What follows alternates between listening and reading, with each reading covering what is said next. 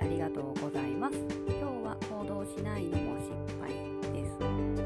失敗したくないとか失敗する自分が嫌だとか人に迷惑をかけたくないとかね。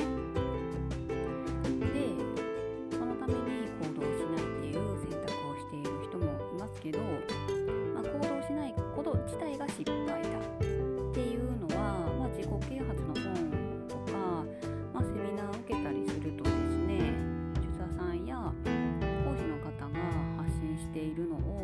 することがあります。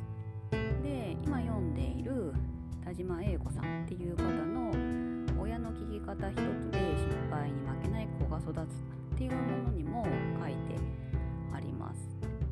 少しだけ引用です。失敗するのが怖い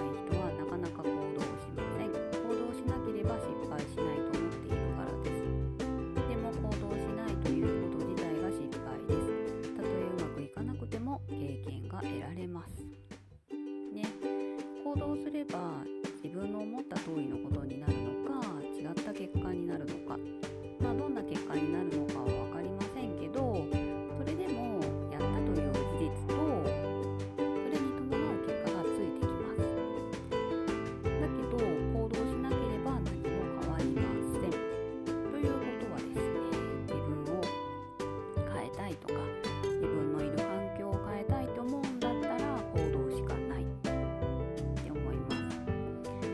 そこでね、まあ、自分の思った通りにならなくて失敗だって思うこともあるかもしれないですけどそこから学べばいいですよね。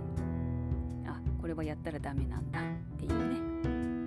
はい。というところで、うん、なのでやっぱり行動しかないかな何かを変えたいならとは思ってます。まあとはいえですけどね私も